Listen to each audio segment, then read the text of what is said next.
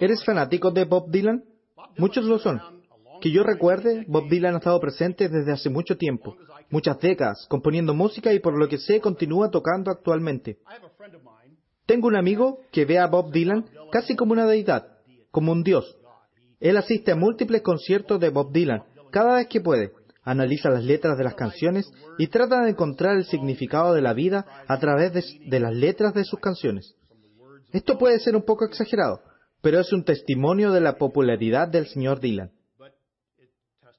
Recientemente salió al mercado una gran compilación de su trabajo y fue estudiado por algunas personas, utilizando motores de búsquedas disponibles en Internet y ciertamente profundizando los orígenes de las letras de las canciones de Bob Dylan. ¿Sabes lo que hallaron? Descubrieron que gran parte de lo que él había escrito, muchas de las famosas letras habían sido halladas en otros escritos de otros autores, poetas, músicos y otras fuentes, que se remontan a décadas e incluso a más de 100 años. De hecho, a medida que escudriñaron los archivos de música de Dylan, se encontraron con elementos del material de Ernest Hemingway, el escritor estadounidense. Incluso encontraron algo del material de guías de viajes.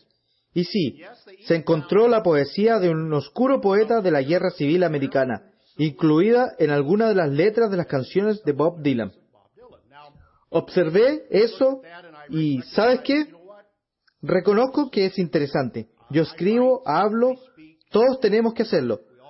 Cuando se hace esto como publicador, se debe tener mucho cuidado para evitar el plagio.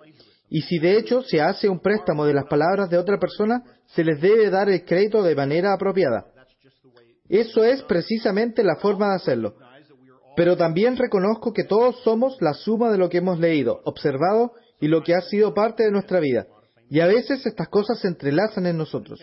Muchas personas famosas, sin querer, tal vez así como el señor Dylan, se han visto envueltas en el uso de material de otras personas, sin dar el debido crédito. El hallazgo de estas palabras de las letras de las canciones fueron provenientes de múltiples fuentes de hace varios años, décadas e incluso siglos. Probablemente no debería sorprendernos especialmente teniendo en cuenta el poder de búsqueda de Internet hoy en día, donde está disponible mucha información y puede ser fácilmente obtenida. Esto muestra el poder del Internet. También nos muestra otro principio que creo que deberíamos entender, especialmente cuando se trata tal vez de un músico, un poeta o un autor, alguien a quien podamos admirar, alguien que de alguna manera nos habla musical o poéticamente, y es estar conscientes de que reconocemos que todos somos humanos. Eclesiastés 1.9 dice, ¿qué es lo que fue? Lo mismo que será. ¿Qué es lo que ha sido hecho? Lo mismo que será. Y nada hay nuevo debajo del sol. No hay nada nuevo debajo del sol. Fue escrito por Salomón hace más de dos mil años. Hace mucho tiempo. Y entonces escribió mientras contemplaba todo lo que estaba enfrente de él. No hay nada nuevo bajo del sol. Así que avanzamos rápidamente a la actualidad y vemos la letra de la canción de cualquier persona, las palabras de alguien, las ideas, los sentimientos y todo lo que es hablado o se ha escrito.